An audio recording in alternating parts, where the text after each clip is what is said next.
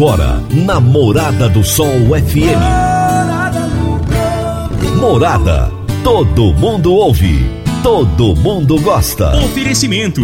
Ambientec Controle de Pragas. A melhor resposta no controle de roedores e carunchos. Conquista Supermercados. Apoiando o agronegócio. Forte Aviação Agrícola.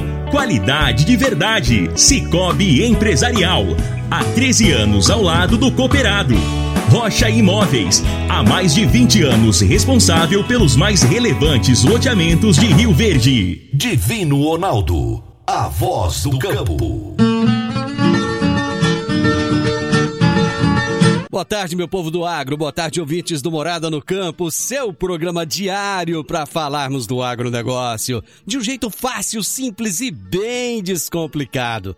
Hoje é quinta-feira, dia 25 de fevereiro de 2021. Nós estamos no ar no oferecimento de Ambientec Controle de Pragas, Forte Aviação Agrícola, Conquista Supermercados, Cicobi Empresarial, Rocha Imóveis, Consub Agropecuária e Park Education. Hoje nós teremos um entrevistado que já é da casa, já está acostumado com o nosso programa, já esteve aqui algumas vezes, mas sempre que ele vem, ele traz muito conhecimento. Enio Fernandes, engenheiro agrônomo, produtor rural e consultor de mercado. E na entrevista nós iremos falar o seguinte: se o mercado de soja e de milho é do touro ou é do urso? Vocês que não entendem bem essa, esse linguajar de mercado, ele vai explicar para a gente o que, que significa o mercado ser do touro ou ser do urso. Eu vou fazer o seguinte: eu não vou nem trazer o comentário do Enio aqui na, na, no primeiro bloco, que geralmente toda quinta-feira ele traz um comentário para a gente. Eu não vou nem trazer o comentário dele, porque como ele vai estar conosco no programa todo, então a gente já vai bater um papo aqui bem bacana. Eu quero mandar um abraço aqui pro Rude. O Rude tem ele tem um restaurante lá no, no Laranjeiras.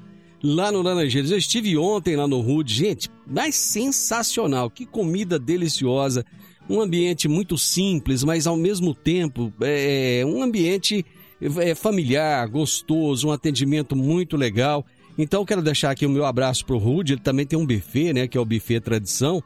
E ele estava me contando ontem que ele é que serviu o, o almoço lá na, na, no aeroporto de Montevideo, na vinda do governador, na semana passada aqui em Rio Verde. Rude, grande abraço para você, parabéns pelo atendimento, parabéns pela comida aí no seu restaurante, muito legal mesmo. É o Bar do Rude, é isso mesmo, Bar do Rude, no Laranjeiras e também o buffet Tradição.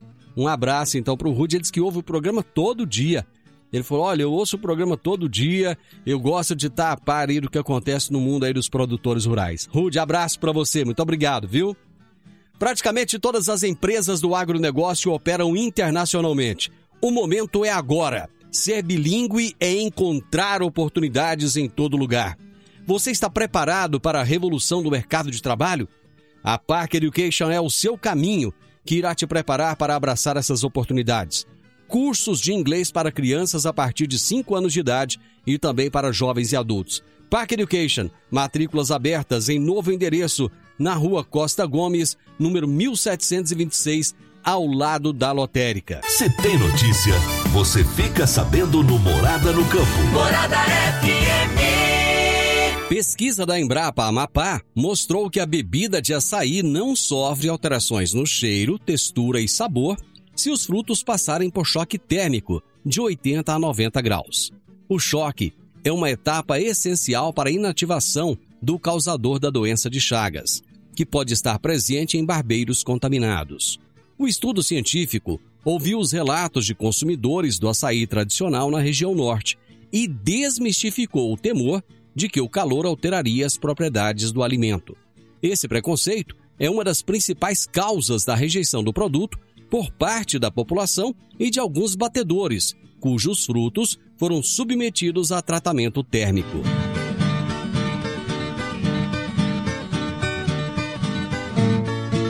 Valor bruto da produção agropecuária deve atingir receita recorde de 1 trilhão 142 bilhões de reais em 2021, um crescimento de 15,8% em relação ao ano passado, com base nos dados de janeiro.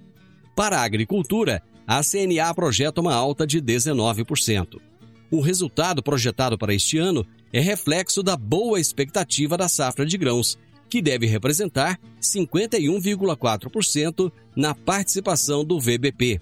Destaque também para o aumento dos preços reais até janeiro, de produtos como soja, milho, arroz e caroço de algodão.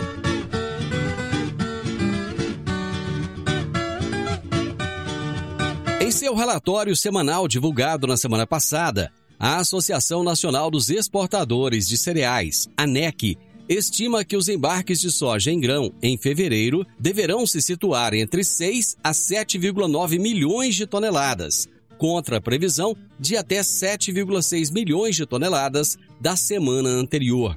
Em igual mês do ano passado, o volume embarcado foi de 6,6 milhões de toneladas. A entidade registra que, devido ao atraso na colheita, bem como a previsão de chuvas nas operações de carregamento dos navios, é que se faz a ressalva para a variação da estimativa dos embarques da oleaginosa. E eu vou trazer também dicas para você aplicar bem o seu dinheiro. O Cicobi Empresarial oferece as modalidades de aplicação em RDC, Recibo de Depósito Cooperativo, LCA, Letra de Crédito do Agronegócio, LCI, Letra de Crédito Imobiliário e também a poupança. Ajude o seu dinheiro a crescer, aplicando no Cicobi Empresarial. Prezados cooperados, Quanto mais você movimenta, mais a sua cota capital cresce. Cicobi Empresarial, a sua cooperativa de crédito. Um futuro melhor em 2021. Cicobi Empresarial, no Edifício Le Monde, no Jardim Marconal. Vamos pro intervalo, rapidinho nós estamos de volta. Que acontece no mercado agrícola, você fica sabendo aqui no Morada no Campo. Morada no Campo. Ao adquirir um imóvel, seja um lote, casa ou apartamento, você está realizando um sonho. Mas para que essa aquisição seja repleta de êxito, você precisa de um parceiro de credibilidade.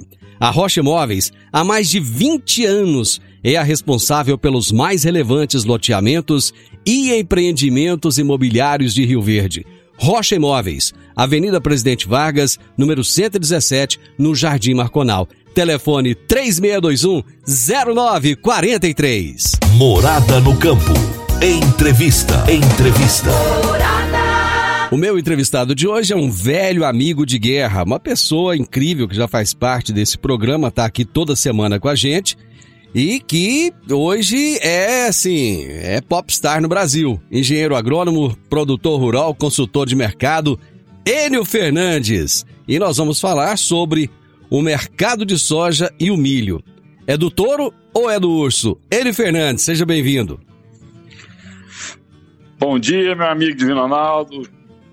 Que Deus ilumine você, que Deus ilumine todos nós. Obrigado por essa oportunidade, é um prazer estar aqui. Prazer é todo meu.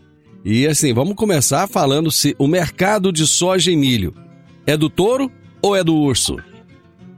Excelente pergunta. Hoje, nesse momento, ele é do touro. A gente tem que entender que um ano atrás as cotações estavam a 8, 9 dólares por bucho, Divino Ronaldo. É. Agora nós estamos acima de 14 dólares por bucho, no caso da soja, né? Olha só. O milho nós estamos acima de 5,50 dólares o bucho. Quer dizer, é extremamente o touro está pastando em pastagens verdejantes e o urso está hibernando profundamente. Vamos explicar para o pessoal essa história de touro e de urso, para quem não para quem não está a, a, par da situação entender?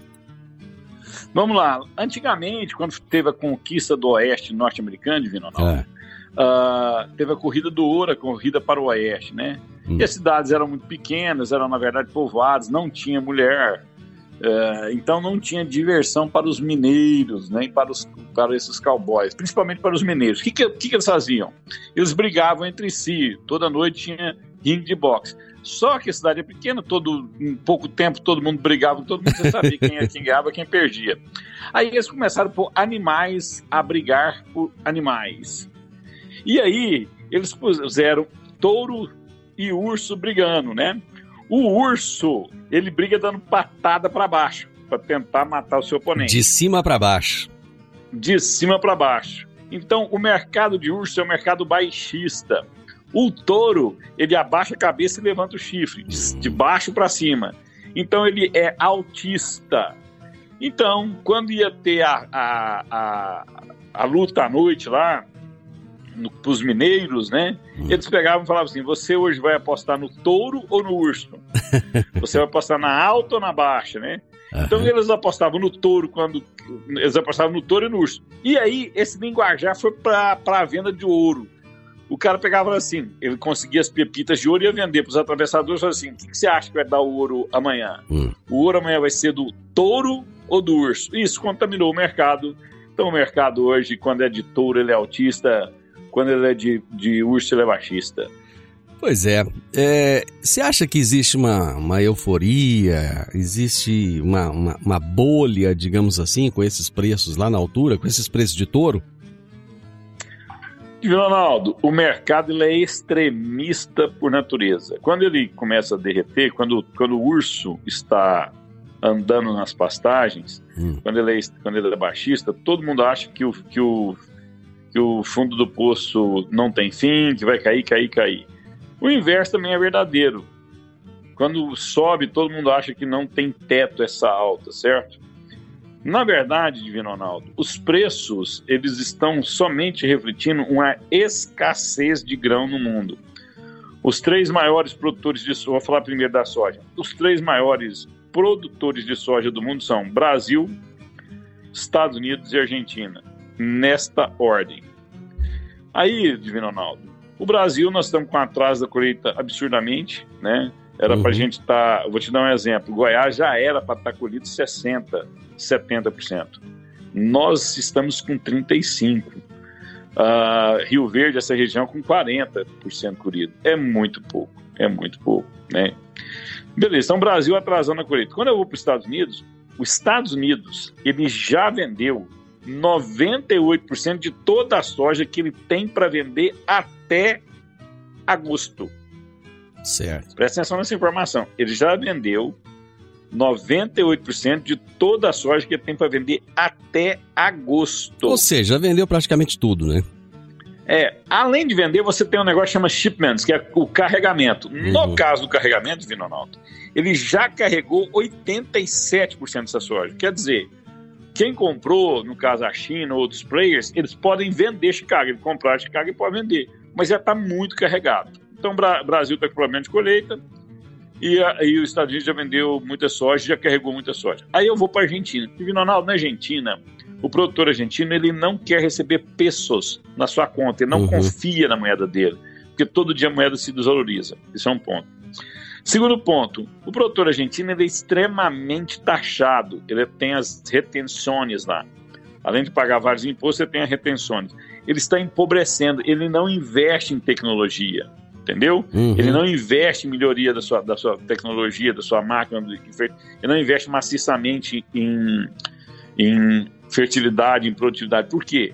Porque não tem renda o Estado argentino conseguiu destruir uh, essa capacidade de investimento do agro lá. Tanto é que é incrível a Argentina, que é um dos maiores exportadores de carne do mundo, está com falta de carne no mercado interno. Então, essa, essa, essa taxação e essa falta de fidúcia, credibilidade no peso, inibe as vendas da Argentina. A Argentina, ela não é uma grande exportadora de soja, ela, ela é uma grande exportadora de farelo e óleo. Uhum. Como ela, o produtor é, evita vender, nós temos pouca oferta de farelo e óleo no mundo, porque ela, a Argentina sozinha é metade da exportação de farelo e óleo no mundo. Ou que seja, que o produtor está segurando lá. Segurando porque ele não, ele não tem, uhum. ele, não, ele, não, confia na moeda. E, não, e, e como ele não tem margem, ele investe pouco em tecnologia. Beleza. Se a Argentina não oferta farelo e óleo, sobrou para o Brasil e para os Estados Unidos fazer farelo e óleo. Só que eu já te falei que os Estados Unidos já vendeu 98% da sua soja, carregou 85%. Hum. Sobrou para o Brasil. O Brasil já vendeu 60%, 70% da sua soja. Já está vendido. Né? Histori historicamente, preços... historicamente, esses, esses 60%, 70% que já tem vendido agora, historicamente, esse, esse número ele fica em que patamar? 50%. 50%. 50%. Ou seja, e já, aí já eu vou te superamos. dar outro problema. Ah. Eu te mostrei que nós estamos com escassez de soja. Como nós temos escassez de soja, os preços do farelo e óleo sobem. O preço, a margem que a indústria. Isso é extremamente importante que eu te falar. Hum. A margem que a indústria está tendo, pega sua soja, esmaga, faz farelo e óleo. No caso do óleo, ela é simplesmente fantástica. Obscena quase no óleo. Quase obscena. E o farelo também está dando excelentes margens. Hum. Isso estimula a indústria a comprar. Quando eu olho para o exportador, os Estados Unidos já vendeu muita soja, os prêmios no estado de Chicago é o mesmo, né? Uhum. O que interessa para o comprador é o seguinte: é preço porto. Quanto que custa a soja no porto em dólar? Uhum. Se Chicago é o mesmo, o que muda é o prêmio. Nós estamos vendo Chicago a 14 acima de 14, 14,40 bushels points em Chicago. Só que o prêmio nos Estados Unidos é um dólar acima. Quer dizer, quando eu olho a tela e vejo 14,40 bushels points Chicago, no porto nos Estados Unidos, essa soja está custando 15,40 bushels points. Uhum. Um dólar, de, um dólar de, de, de, de prêmio. Eu vou na Argentina, a Argentina está com 48 cents, 50 cents de, de prêmio. Hum. 14,40 bushels points. No Porto Argentina é 14,90 bushels points. Uhum. E aí eu venho no Brasil. No Brasil, nós- nossos prêmios estão negativos 0,5. Então, os Hum. 14,40 bushels points vira 14,35 bushels points no Brasil. Nossa soja é a soja mais barata do mundo. E aí eu faço o resumo. Colheita atrasada, a, a indústria tendo margens simplesmente fantásticas, fantásticas. Para quem vocês vão ver os resultados que as cooperativas no Brasil vão dar esse ano. Fantástico resultado. Resultado histórico que as Uhum. cooperativas vão dar. E aí eu chego no exportador é, também competitivo. Então, tanto o mercado interno quanto o mercado externo é margem para quem compra e a, so- e a safra está atrasada. Por isso, Chicago sobe dessa maneira. E eu acho que tem um outro, um outro ponto aí. A qualidade do produto brasileiro é muito bom, né? Comparado com o produto americano, por exemplo. Sim, historicamente, os nossos prêmios sempre são maiores que os prêmios da Argentina e dos Estados Unidos, porque a nossa qualidade é melhor. Só que num momento de escassez como esse, o fator qualidade ele é muito pouco levado em consideração. Por quê? Porque não tem produto. Uhum. Agora, imagine se a gente tiver problemas graves de colheita na soja no Brasil. Rio Verde, o Sudoeste Goiano já está aí. Essa região é uma região que está privilegiada, porque você consegue colher. Apesar que nós devemos ter chuvas boas agora no final de semana, mas tem regiões que os produtores não estão conseguindo tirar a soja do campo por excesso de chuva. Ou seja, menor oferta, mais lentidão. E aí tudo se complica, né? Deixa eu fazer um intervalo. Rapidão a gente volta para continuar nesse assunto. Divino Ronaldo, a voz do campo. Meu amigo, minha amiga, tem coisa melhor do que levar para casa produtos fresquinhos e de qualidade? O Conquista Supermercados apoia o agro e oferece aos seus clientes produtos selecionados direto do campo, como carnes, hortifrutis e uma seção completa de queijos e vinhos, para deixar a sua mesa ainda mais bonita e saudável. Conquista Supermercados. O agro também é o nosso negócio. Morada no campo. Entrevista. Entrevista. Hoje eu estou conversando aqui no programa com o Enio Fernandes. Ele é engenheiro agrônomo, produtor rural, consultor de mercado. Toda quinta-feira está com a gente aqui no programa. E nós estamos falando a respeito do mercado de soja e milho. Começamos fazendo uma alusão aí ao touro e ao urso. Ele inclusive trouxe uma explicação bem bacana. Deixa antes de antes da gente dar continuidade, Enio, eu vou trazer aqui uma, uma fala do Clertan, lá da Forte Aviação Agrícola. Oi, Divino Ronaldo, tudo bem? Como vai? Parabéns aí pela entrevista, tá? O doutor Enio, nosso amigo velho de guerra, um dos melhores consultores que nós temos hoje no Brasil e também um grande produtor rural com grande conhecimento, né? É líder classista e sempre à frente em defesa do produtor rural, né? Então, parabéns, Enio, Parabéns aí o programa de Ronaldo, tudo de bom, fiquem com Deus, bom trabalho a todos. Rapaz, você tá com moral com o Clertan, hein? Te chamou até de doutor. Ah, o Clertan é um líder, né? Um líder, ó, o, o, é, é foi produtor rural, agora é empresário na área da aviação agrícola. E bem, e bem sucedido, né? Bem sucedido e ele. Bem, e bem sucedido, cresceu bastante funcionários que trabalharam para ele montar empresas, quer dizer, além de ser sempre do sentido, ele foi um professor, né? ensinou outras pessoas a serem empreendedores. É uma liderança. E também é um líder classista, tá lá na, nessas nas cooperativas de crédito, né? Que também vão dar um resultado muito positivo. É importante quando as cooperativas dão um resultado positivo que une os produtores, né? Exatamente. E elas têm, elas têm crescido muito, têm crescido bastante. O, o, o, o Enio, você havia falado que os prêmios aqui no Brasil estão negativos. O, é, que que leva a isso? O excesso, que acontece? Apesar da. O que, que acontece? Essa pergunta sua é muito é, perspicaz, porque se está atrasado a colheita, por que, que os prêmios estão negativos? O que, que aconteceu? Nós não colhemos soja em janeiro. Hum. Nós não colhemos soja em começo de fevereiro. E agora nós estamos colhendo soja. Então nós tivemos um acúmulo de entrega. O que, que é acúmulo de entrega? Eu tenho muita oferta em determinados portos naquele exato momento. Nesse exato momento eu estou com muita oferta. Porque estava represado, eu tenho vários navios para carregar. Uhum. Então, todo mundo dá preferência para o seu. Se faltou farinha, meu pirão primeiro. Eu quero carregar o meu navio. Né? Eu não quero comprar soja de ninguém. Eu quero. Eu já comprei a minha lá do produtor, já, da, das cooperativas, da indústria, da, da, do mercado. Eu estou carregando meu navio.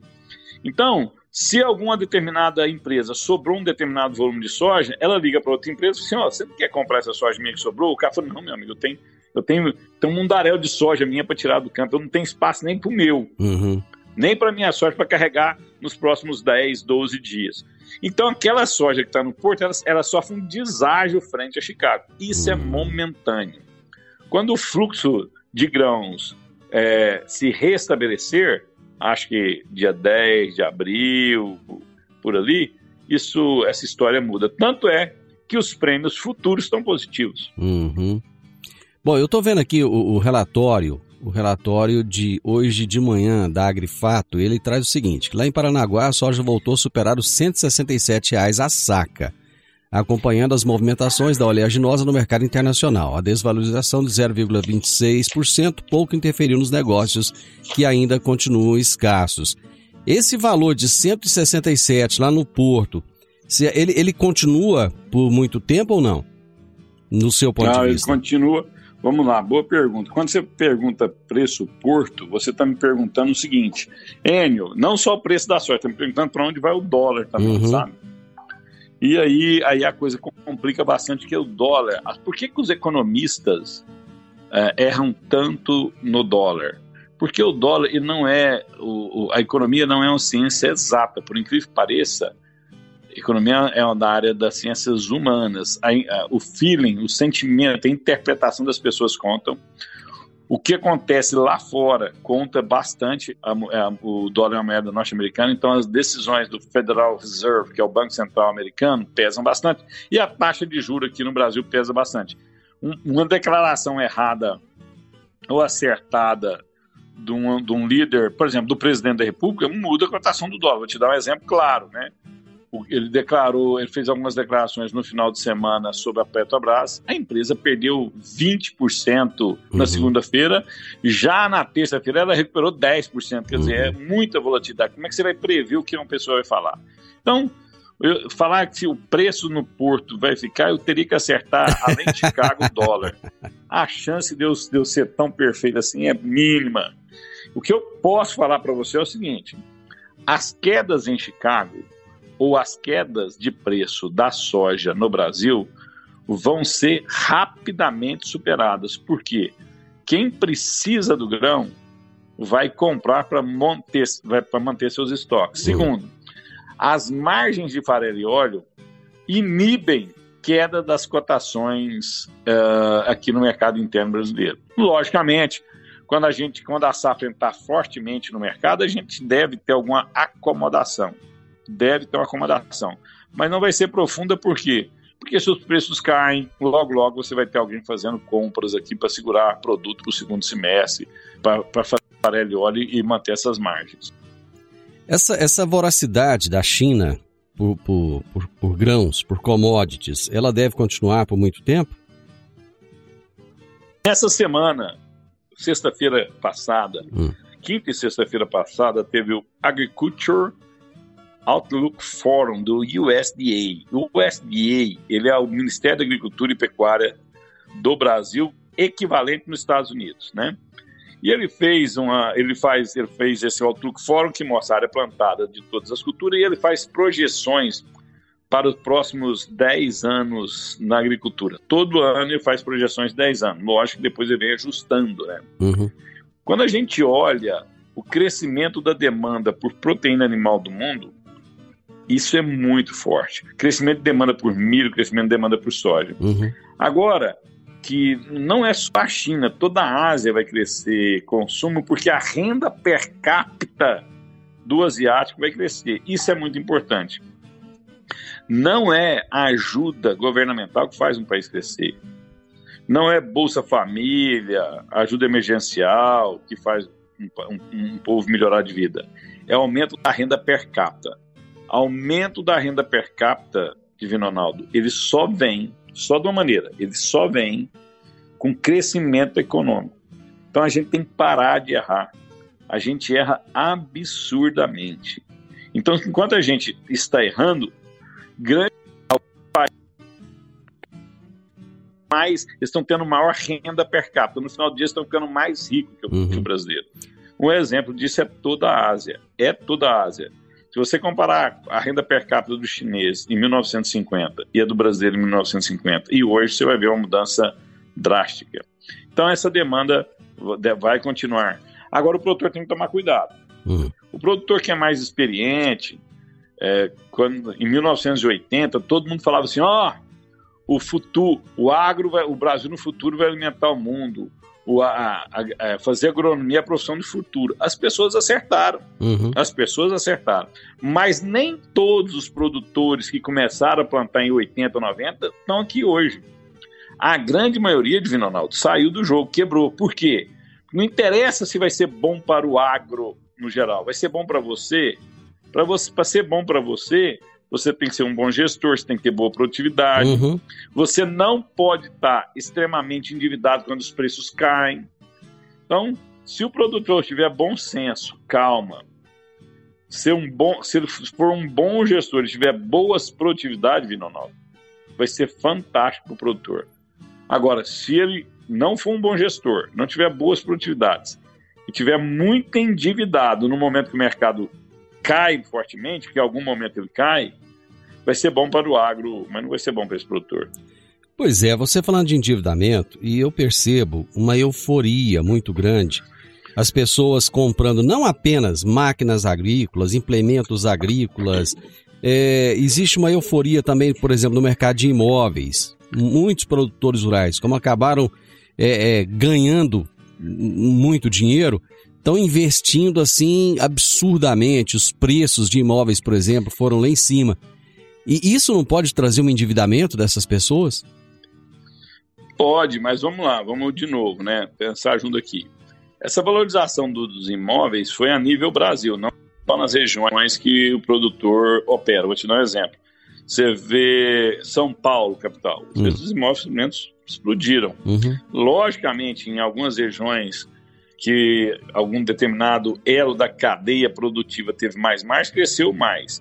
Mas por que, que aconteceu? Com a taxa de juro muito baixa, o cidadão comum que deixa o dinheiro parado no banco ia estar tá ganhando 2% ao ano, 0,1% ao mês, 0,2% ao mês, que, que ele, ele é estimulado a gastar. Uhum. Ele pega ah, vou deixar dinheiro aqui parado para aqui, não estou ganhando nada, vou comprar uma casa para mim. Uhum. Dá um exemplo para você ou um sonho de consumo, um carro, um avião. E se você é mais simples, ah, eu vou pôr ar-condicionado em toda a minha casa, que não tinha tal.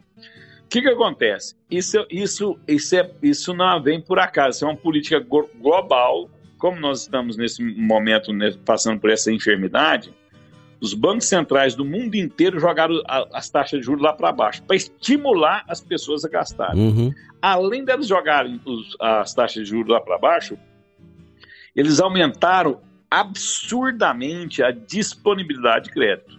E as pessoas pegaram esse crédito e estão investindo. Se você pega esse dinheiro que está no juro barato, relativamente, se você comparar todo uhum. ano da história do Brasil, o juro está uhum. baixo. Sim. Se você pega esse dinheiro e põe em capital produtivo, você põe em coisas que vai te dar renda, aumenta a fertilidade do seu solo, uh, compra mais fertilizante, uma máquina que é necessária, ou você é um profissional liberal, vai comprar um computador mais potente, vai vai comprar um software melhor para você vender melhor seu, seu produto, você vai você vai uh, contratar consultoria para te ajudar a gestar. Beleza, você está uhum. fazendo certo, está investindo. O duro é quando você pega esse recurso, aí você compra a máquina que não precisa, a casa que não precisa, o carro que não precisa. Aí vai ter depender da sorte, né? Se o mercado te pegar, se você faz essa dívida e o mercado vem para o seu lado, os preços do seu do que você vende continuam subindo, fantástico. O duro é se o mercado vem inversamente ao que você está posicionado. Aí o resultado é caótico. Deixa eu fazer mais um intervalo. Já já a gente volta. Divino Ronaldo, a voz do campo.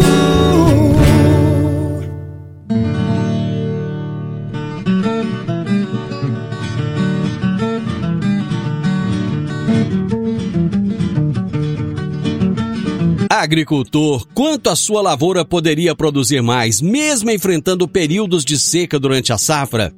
Eu estou falando do uso de gesso agrícola, que nutre as plantas, corrige o perfil do solo, garante o melhor aproveitamento da água e nutrientes. A sua aplicação é prática e versátil. E o melhor, com excelente custo-benefício.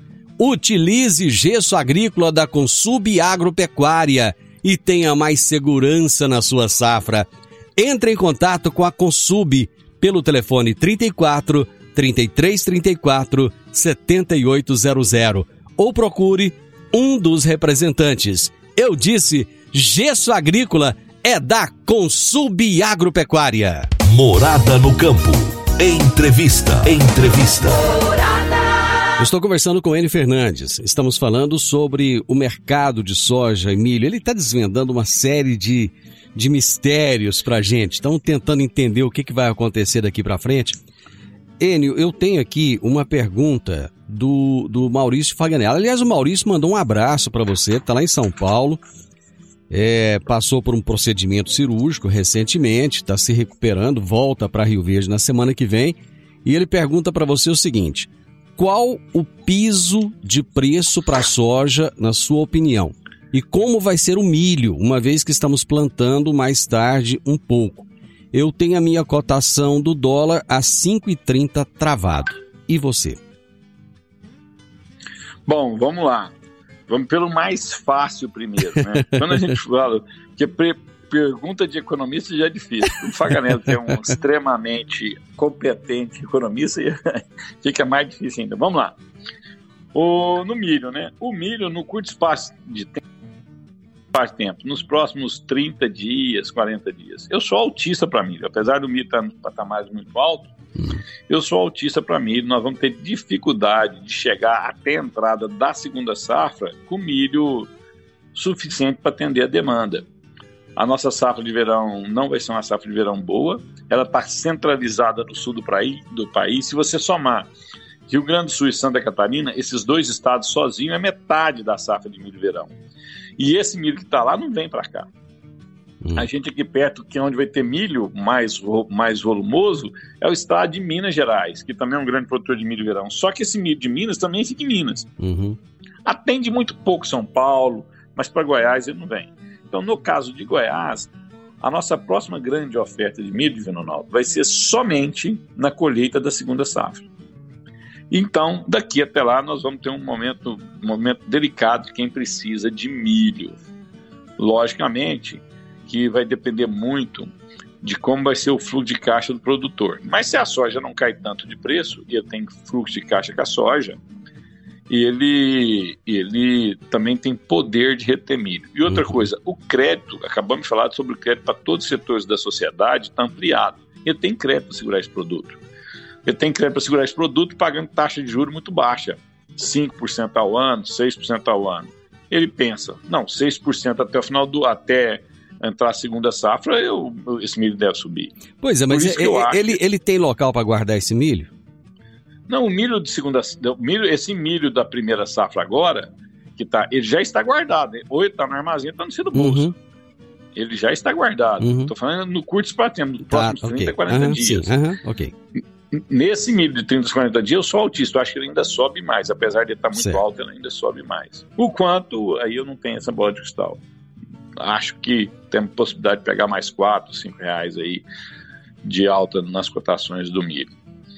Dito isso, vamos para a soja. No caso da soja, uh, quando o mercado sentir que toda, que grande parte da safra brasileira já entrou, o americano começar a plantar e os, e os mapas climáticos forem favoráveis, como a soja subiu muito, a gente pode ver realizações de lucros na soja. vou te dar um exemplo. Os funds, que são os fundos de investimento, estão extremamente comprados. Estão muito comprados. Estão milho comprado. Isso é muito, isso é muito milho, isso é muito milho. Nós estamos falando de 12 milhões de toneladas é, compradas, sabe? Esperando altas, né? Uhum. que quando essas altas vêm, esses, esses, esses fundos realizam lucro. No caso da soja, eles também estão muito comprados. Então, quando a safra brasileira chegar nos portos com mais tranquilidade e o clima nos Estados Unidos sinalizar que vai ser um bom plantio, a gente pode ver Chicago realizando aí uns 40 centes por bushel, 50 centes por bushel. De novo, isso vai ser passageiro, porque depois nós vamos entrar no mercado de clima nos Estados Unidos, as incertezas de clima lá e o Brasil já vai ter colhido toda a sua soja. E aí eu tenho que estimular o produtor a vender. E para eu estimular o produtor a vender, eu estimulo com preço. Uhum. Então, uh, eu não vejo Chicago operar abaixo de 13 dólares por bushel facilmente, não. No caso do dólar, que eu não vou fugir da resposta do dólar, esquecendo, mas não vou fugir, dólar realmente eu não sou o melhor, eu sou, eu sou um mero engenheiro agrônomo, que a gente estuda muito soja e milho, mas dólar, eu gosto de seguir o, o boletim Focus do Banco Central. Para o final do ano, a gente acredita, os especialistas em câmbio no Brasil, né, não sou eu, eu sigo esses maiores especialistas que mais acertam, eles projetam câmbio perto de 5,05 final do ano, 5,10. Esse câmbio de 5,5, 5,10 para o agronegócio, ele é favorável? Ele é favorável, ele é favorável. 4,80 também é favorável, né? Na verdade, o que não é favorável é essa volatilidade, uhum. porque o, todo mundo se adapta, todo mundo se adapta ao que está acontecendo. O problema é a insegurança. Eu vou te dar um exemplo. O tem, é, é, na segunda-feira nós vimos o câmbio a 5,50 em determinado momento. Uhum. Ontem ele fechou a 5,42. Na semana retrasada ele estava 5,35. Essa volatilidade dá uma insegurança absurda. Pensa você é um importador de algum produto do mercado externo e esse produto custa mil dólares. Você não sabe, você comprou hoje, demora 20 dias para esse produto chegar, 40, 60 dias para esse produto chegar. Você não sabe se vai pagar 5,20 ou 5,80. Uhum. É essa insegurança que mata o, o empresário. Se ele for 5,50, não tem problema. Eu comprei por 5,50, vou tentar vender acima disso, vou fazer minhas contas. Se eu conseguir obter sucesso na minha gestão, beleza. O duro é eu importar um produto, ah, o mercado está a 5,20, no dia de eu pagar ele, alguém faz uma declaração errada, esse produto, o dólar vai a 5,80, eu tenho que pagar 5,80 porque eu já vendi ele a 5,40. Esse, esse, é o problema. Esse dólar, no patamar que está hoje, ele não vai acabar causando assim um, de certa forma, um endividamento, porque o custo de, o custo de produção, ele acaba aumentando também, né? Porque tá, tudo bem, o produtor está vendendo, está ganhando dinheiro, mas nem, nem todos os produtores venderam no patamar que o dólar está hoje. Mas ele acaba comprando, vai comprar insumos, sei lá, coisas que estão atreladas ao dólar, e ele vai comprar com o dólar no patamar mais alto. Lá na frente o dólar abaixa. Como é que fica essa, essa equação? Excelente questão a sua. Primeiro, vou te dar um dado. 65% da soja de Rio Verde, 65% da soja de Rio Verde e Jataí, vou pegar as duas cidades uhum. que a uhum. gente tem esse dado, foi vendida a R$ 84,30. Vou repetir. De toda a soja que o produtor está tá colhendo, se você pegar a média de 65% dessas vendas, foi, foi realizado a R$ 84,35. Então, você está certo. Ele, ele tem mais 30% da soja para vender, 35%, 40% que seja, mas mais da metade da soja dele foi vendida abaixo de R$ reais. Ponto.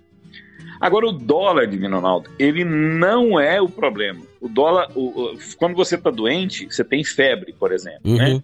Se você tem Covid, você tem corizas e dores. Uhum. O dólar, ele é a febre. Qual que é o nosso problema? O nosso problema é que nós não tomamos as decisões que nós temos que tomar. Vou te dar um exemplo. Vou sair do caso da soja. Vamos falar do preço do combustível. Você liga em qualquer rádio, qualquer jornal, todo mundo falando mal dos preços combustíveis. O problema do preço do combustível não é o preço do petróleo, não é o dólar.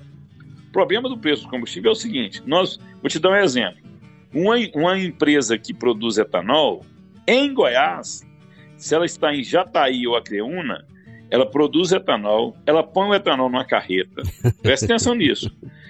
Esse etanol vai até Senador Canedo, Isso. paga o frete para ir lá para Senador Canedo. Chega lá em Senador Canedo, ele nem desce do caminhão, troca a nota e vai voltar a vender num posto em Jataí. Uhum. Sendo que a usina fica em Jataí ou em Acreúna. Qual que é a lógica disso? E aí a gente reclama do preço do combustível. Então a gente tem que tomar atitude estadista, parar de pensar em voto no final do ano e pensar nessa nação dos próximos 5, 6, 7 anos. E aí eu não estou puxando saco nem da direita nem da esquerda, porque uma coisa que me deixa triste hoje é eu não consigo ver na mídia, tanto no rádio, na televisão, um lugar isento ou você vê um cara, ou você vê uma tendência que apoia demais um lado ou demais o outro. Nós estamos perdidos em discussão pequena. É verdade. Não estamos discutindo o futuro do Brasil. Está faltando a nossa maturidade política. Meu amigo, nosso tempo já estourou, já foi. o papo estava tão bom que eu me perdi no tempo. Obrigado, Enio. Um abraço, meu amigo, e em breve eu quero ser aqui de novo, tá bom? É só chamar que eu vou com, eu vou com enorme prazer. Eu quero agradecer muito a pergunta do Cleir né, e do Maurício Faganello, que Deus ilumine os dois. São dois profissionais que eu admiro bastante. Grande abraço. Gente, hoje eu falei com ele Fernandes, engenheiro agrônomo, tchau, produtor tchau. rural, consultor de mercado. Nós falamos sobre o mercado de soja e de milho. Final do Morada no Campo, espero que vocês tenham gostado. Amanhã, com a graça de Deus, eu estarei novamente com vocês a partir do meio-dia aqui na Morada FM. Na sequência, tem um Sintonia Morada com muita música e boa companhia na sua tarde. Aliás, deixa eu até deixar um recadinho. Amanhã tenho Minha História com Agro e eu vou trazer uma homenagem fantástica a um grande produtor rural, John Lee Ferguson. Grande abraço, fiquem com Deus, até amanhã. Tchau, tchau. A edição de hoje do programa Morada no Campo estará disponível em instantes em formato de podcast no Spotify, no Deezer, no TuneIn, no Mixcloud no Castbox e nos aplicativos podcasts da Apple e Google Podcasts. Ouça e siga a Morada na sua plataforma favorita. Você ouviu pela Morada do Sol FM. Morada. Todo mundo ouve. Todo mundo gosta. Oferecimento. Ambientec Controle de Pragas. A melhor resposta no controle de roedores e carunchos. Conquista Supermercados. Apoiando o agronegócio. Forte Aviação Agrícola. Qualidade de verdade. Cicobi Empresarial. Há 13 anos ao lado do cooperado. Rocha Imóveis. Há mais de 20 anos responsável pelos mais relevantes loteamentos de Rio Verde.